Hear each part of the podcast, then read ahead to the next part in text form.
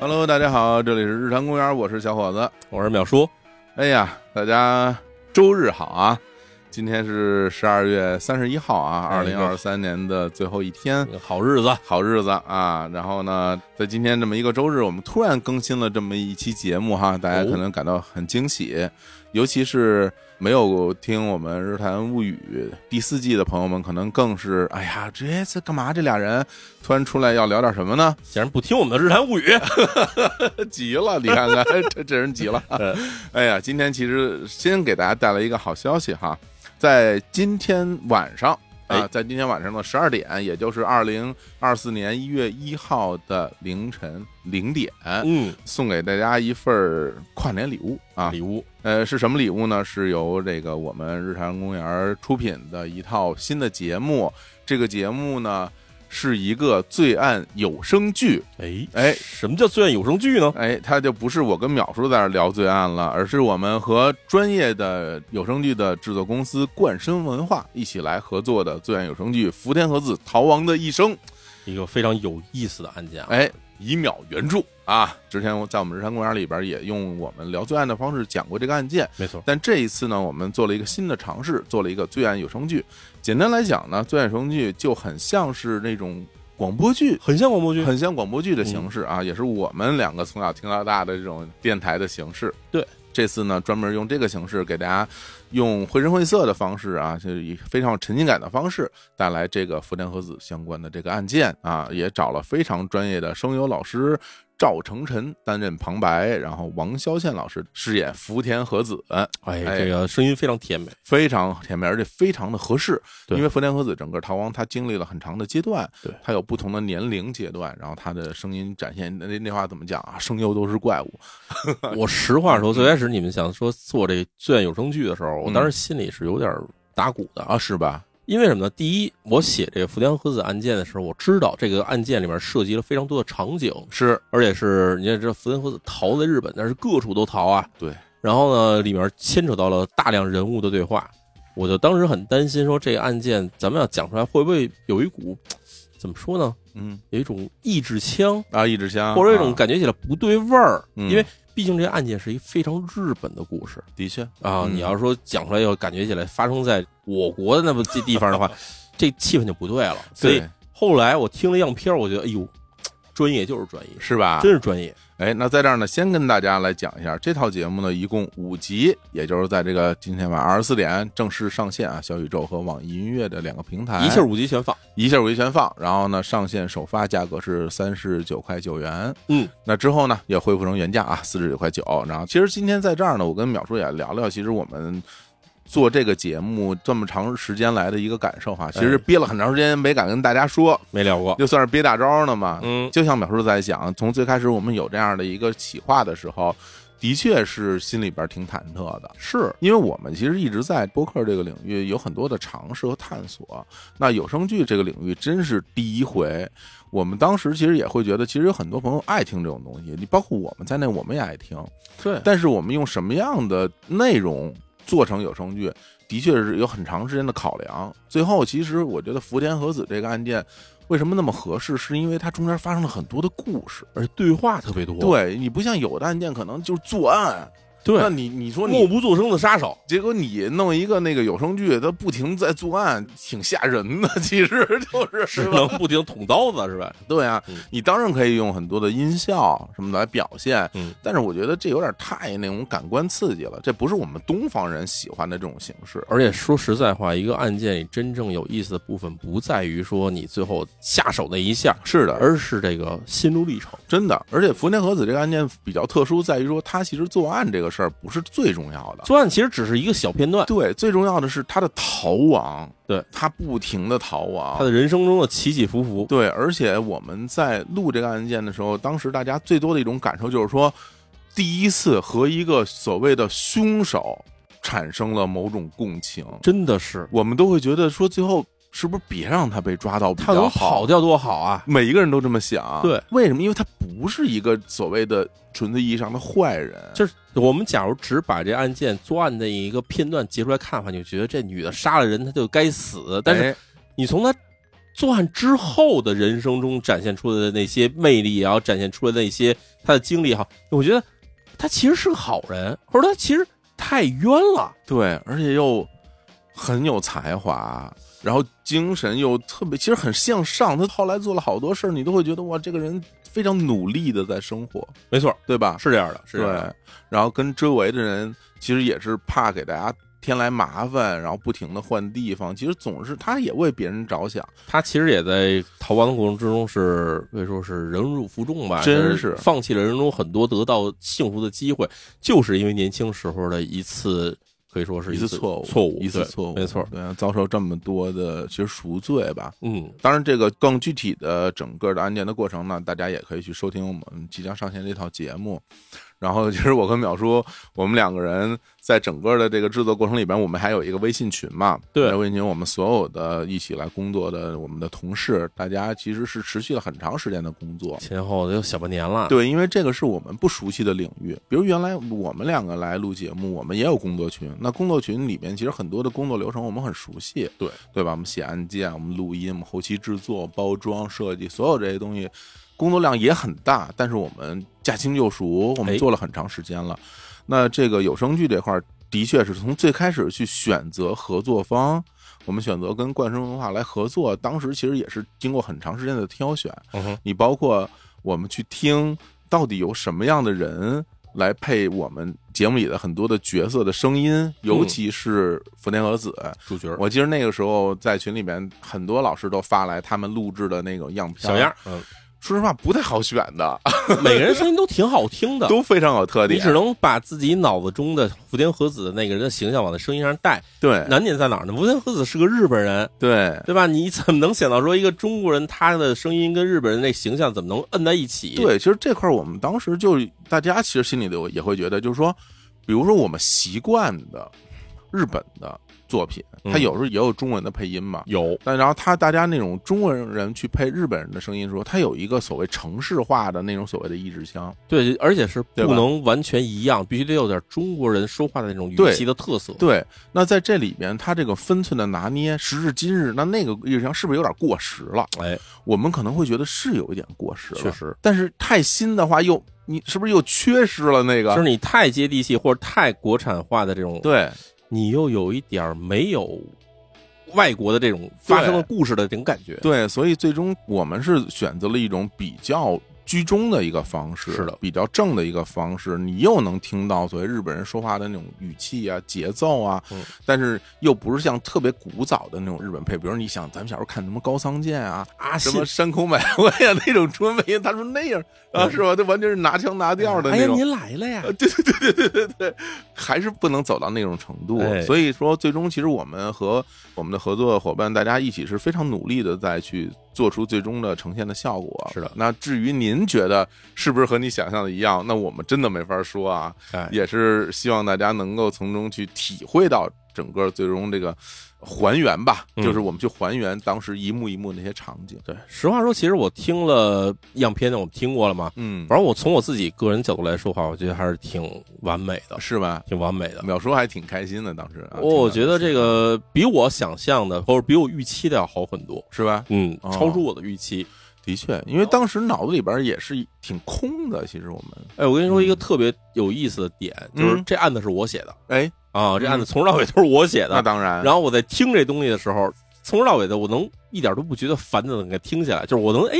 啊，讲到这儿了，下一步是什 么？我自己能听进去，啊，就是自己把自己都蒙住了的感 觉。真所是以这个我觉得啊，挺引人入胜。哎，对，当然在这儿我们也非常感谢我们的那个编剧老师啊，哎因为我们有原创的这个案件的文本，当然也要把它变成真正的一个可以录制成有声剧的一个剧本化台本的。啊嗯对，说编剧老师也是在把每一集都把它剧本化，然后对表叔其实也也在看、嗯啊，然后我们一共同去审这个剧本，然后在最后呢，等呈现的过程里面，除了有人声的演绎，也有非常多的场景的还原，是的，现场的声音。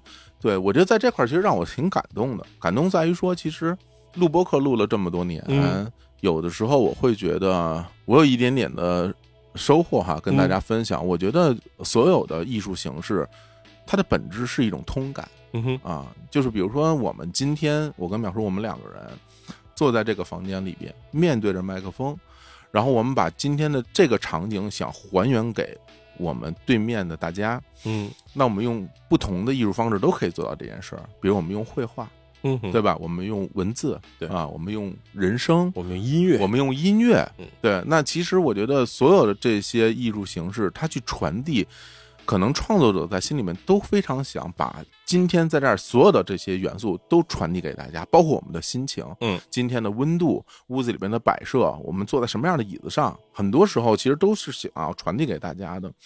那有的时候去录播课，你会觉得，其实，在某种意义上，它会有它会有缺失，会有的，对吧？你看不见的东西，它就是会有缺失。那我们两个在录音的过程里面，包括之前录很多的案件，我们如何去弥补这种缺失？我们就是用不停的角色的转换，我们用我们的情绪、我们的语调，我们构建不同的人物，把每一幕的场景尽量的还原出来给大家听。所以可能大家会觉得，哎，我们俩录案件觉得很有意思。嗯其哼。实这里面也包含了很多很多的功夫。嗯，确实，虽然感觉起来没有那么的复杂对，啊哈，但实际上很复杂。 其实还是挺复 杂的。实际实际上很复杂，大家有时候会说：“哎呀，这段真的太典型了。”为什么？因为秒叔那时候就人物切换了呀，就我就我就对上啊身了哈，他上身了，他换成另外一个人了。嗯那为什么有的时候大家会觉得呃胡总这句话说的真的太对了？为什么？因为我说出了你想说的话。对，我在那一刻我不是我，我是你。对，呃我在说你要对啊听的我站在听众的角度，因为我有时候咱们聊到一定程度之后，大家情绪都很激烈，嗯，那我也要替大家说出那些非常激烈的话。对我觉得很多时候，其实如果大家仔细去听的话，其实我们在这里面去构建了很多的场景还原给大家。那这一次呢，通过这个有声剧这个形式，哎，也是用另外一种方式，希望能够再次把这东西还原给大家。我觉得最大的区别在于哪儿？因为它有大量的气氛、节奏，真的是不同的人对出现不同的声音，对，那这一块儿就更具体，而给人的那种感官的那种感受就更强烈。对，有的时候我们俩聊案件，大家会觉得啊、这段没听，中间有缺失。但你听这个有声剧，你会觉得我就在边上看呢，我看见了，它场景还原非常的好。非常嗯好哈。我所以我们这块儿我们会觉得还挺惊喜的。嗯哎，就是说着我想起咱俩这个中间有一小花絮哈，嗯咱们俩去探班，哦。是是是啊对，那个探班视频在今天我们的微信推送里会推出来，有点羞耻啊，大家。哎说实话啊，就是因为这个活动，我不知道你干没干，反正嗯我是没干过配音的活儿，没有，没有配音的活儿。头一回，头一回咱俩这口音没法配音，对吧？咱俩这个对这个充满了这个对吧充满了口音的口音，口音的口音，对吧？然后。就是我其实开始想的时候，哎呀，这事儿对吧？咱俩这天天对着麦克风这说话的人，嗯，到那儿以后肯定好办，对对，就发现不一 样。真的是我们专门到了这个冠城文化的录音工作室，录音室，然后一个非常专业的录音间，有外面的控制，然后有嗯那个导演老师，对，啊然后我们两个到里边，嗯哎然后人家分配给我们要去配的台词。对，角色也我定第好啊一了次知道那个台词是打在录音间里边有一个电视，哎，提词板我以为拿张纸呢，也可以，也不是没不见可过以，，没见过。对对，当你真的要去配，然后他会给你前一句后一句场景，导演会给你讲戏，嗯，当然不，我配是一什么法官你嘛。是法官。哎呦，其实配了好多遍。实话说啊，对我在那个现场，我突然感觉到，嗯，，哎，胡总好像从来没有这么紧张过 就觉得手足无措，是就吧？是我的天呐，就是其实。法官的角色不用太多情感，你只要嗯沉稳声音念出来就好，再带一点这种节奏感。嗯然后突然觉得，哎，胡总怎么这么生疏 啊？对啊，怎么面对着麦克风怎么怯场了？真是你说我们俩这录这么多年节目啊，对，什么时候见过我这样啊？对我录的那是一个这个陪酒女，哎，对，呃和哎什么飞脚底啊？啊，我录的是一个关东关东店煮的那老板，对你我本来你想就是想录陪酒女，我想录陪酒女，被后来人拒嗯绝了，不是，是我主要我自己心里觉得这可能挑战太大。哦，是吧？对，真的，我自己其实人生中啊第一次做这个事儿呢，不要挑战太高，哦，所以就录了这关东煮店老板。嗯我开始觉得我还情绪挺到位的，导演跟我说你情绪再给点情绪，我说、嗯这还不够。对对，对，其实是需要一些夸张的。然后就更顶的、更具象化的东西。实话说，就对嗯跟咱们讲案件就是那个波形来看的话，是这个波峰波谷要更强的呃，不一样的，不一哎样的对，所以真的录下来，你真的感受到隔行如隔山。隔行如隔对山？吧？而且大家可能觉得你们可能都没隔行，啊那不都是声音工作者吗这？其实真是隔行啊对了，但实际上就是声音演出，它是个演出。哎，我真的我把嗯那个样片儿，就是咱录完咱俩台词那部分，我拿回给别人听，嗯，然后朋友一听说，马上听出来这两个人不是专业演员。 我当时我的心里一惊啊，我说这都能听出来，所以说真的是真的真的，我是认的，我是对吧认我是认的，对我也。认得，我嗯也认得，这真的不行，真的不行。对你让他们过来录播客，那也不见录的好，这这什么话？ 这 好家伙，你太真不要！敢说太不要脸 了，太不要脸的确是，所以那天的整个经历是非常开心的啊，对，很新奇，很新奇是吧？对啊，虽然淼叔那天也经历了比较悲苦的事件哈，啊，爆胎爆胎了。啊 来的路上，这个轮胎被刮了一下。嗯我们俩碰面的时候跟我说：“哎呀，我来的时候那个轮胎可能破了。”回头我再一看，我说已经破了呀。轮胎都露出来了， 呃，到后来你怎么回的家？后来就开到附近换了一轮胎嘛，真能开过去啊？就凑合开， 哦，嗯我还说呢，因为已经明显瘪了呀，轮胎已经露大口子了，已经开得开口笑了，开已经。口笑了已经啊。哎呀，这这挑费太高了，嗯这这也没有报销不了，这一台轮胎不少钱呢。这呃，但是真的值得，值得，就是看看人家的工作状态，然后看看人家的工作环境什么的这些东西，你会觉得啊，播客也好，还有这有声剧也好，它为什么说有独立存在呢？对它是因为有独立的它对自己的魅力在的。对，而且真的就是因为，比如说你是一个主角儿，嗯你有大量的台词，你表演的空间，但是其实里面有大量的配角儿，是吧？然后也有非常多的，群演，对啊，有非常多的这个配音老师，大家也非常认真的在配各种小角色，哪怕一两句，才能构建出那么一个丰富的立体的一个听觉世界。啊当天就是有点遗憾，没看见这个王乔宪老师哎没在那看见配配主角的时候那个感觉。人家这不配好，咱俩哪能有机会配啊？你听的影片，你会能听到，就是哦，王乔宪老师在《福田和子》里面那些感情、那些动作的时候，是是是，哇，真的是充满了那种感染力，就是你说他录那什么做饭那段，你感觉真的在做饭啊？哦、好厉害！是不就就所以这个真的挺厉害的，挺厉害挺厉害嗯很佩服。所以我们其实也是希望通过这个节目吧，嗯是吧？首先，我觉得最最最重要的一件事，我们为什么录这个节目？嗯大家可能说啊，你们那个因为这个节目也是付费的嘛，你们想多挣点钱嘿？说心里话，真不 是。我跟淼叔想挣钱，我们不用费这么大劲录这东西，嗨，我们就录案件就行了。哎，对，然后我觉得其实真的有一个很重要的初衷，的确也是我们在录很多的案件的时候，我们也会想说给大家点不一样的，不一样的，甚至说咱们说的再俗气一点，说跟大家一起玩一下，嗯对吧？给大家点欣喜，对，我们也是多做一些尝试嘛。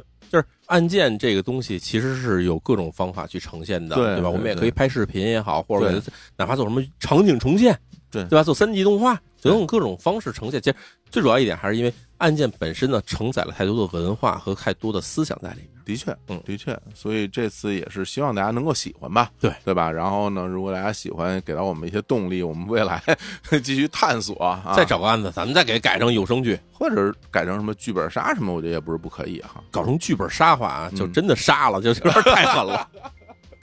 也是也是，真的行吧？那我觉得其实不跟大家聊太多啊，反正今天录这个节目也是为了让大家能够去知道这件事儿嗯，啊，然后也去跟我们一起玩一下，感受感受这个元旦啊，我们送给大家这么一份礼物吧。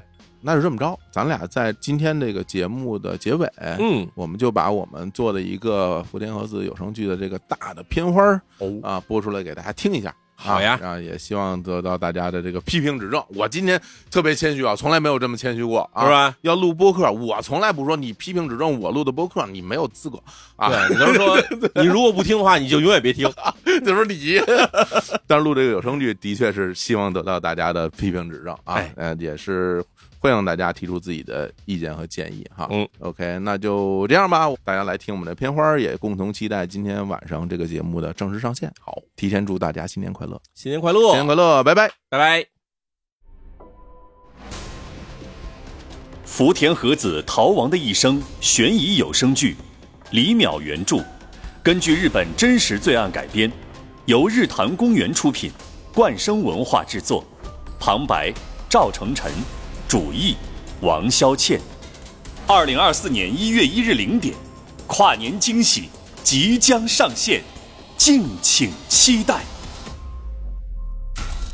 一九九七年七月二十九号，轰动全国的安冈厚子案凶手逃窜十五年，凶手终于福田和子，现年五十岁，潜逃期间多次整容，在公诉时效十一小时前，爱媛县地方检察院以故意杀人罪对福田和子正式提出公诉。今天早上我们在市郊的山林里发现了一具女尸，怀疑是鞍钢厚子小姐，所以请您到警局辨认一下。什么？啊何子，你怎么还在？我实在担心。对了，警察局那边厚子死了。啊，我们是松山市警察署的，这是对贵府的搜查令。我们怀疑福田和子杀害了鞍钢厚子，还请你配合我们调查。还是瞒不住。那个趴着的女人，是照片上这个女人吗？池上先生，你的妻子福田和子女士欺骗了你，她不是过失杀人，而是故意杀人。怎么可能？我就要看你跳舞，快脱！客人，请不要这样。是觉得钱不够吗？啊！我就要看你跳舞！混蛋，还不给他！可恶，找死啊！欺负女人，你算什么东西？这你打我呢？你愣着干什么呀？快去找警察！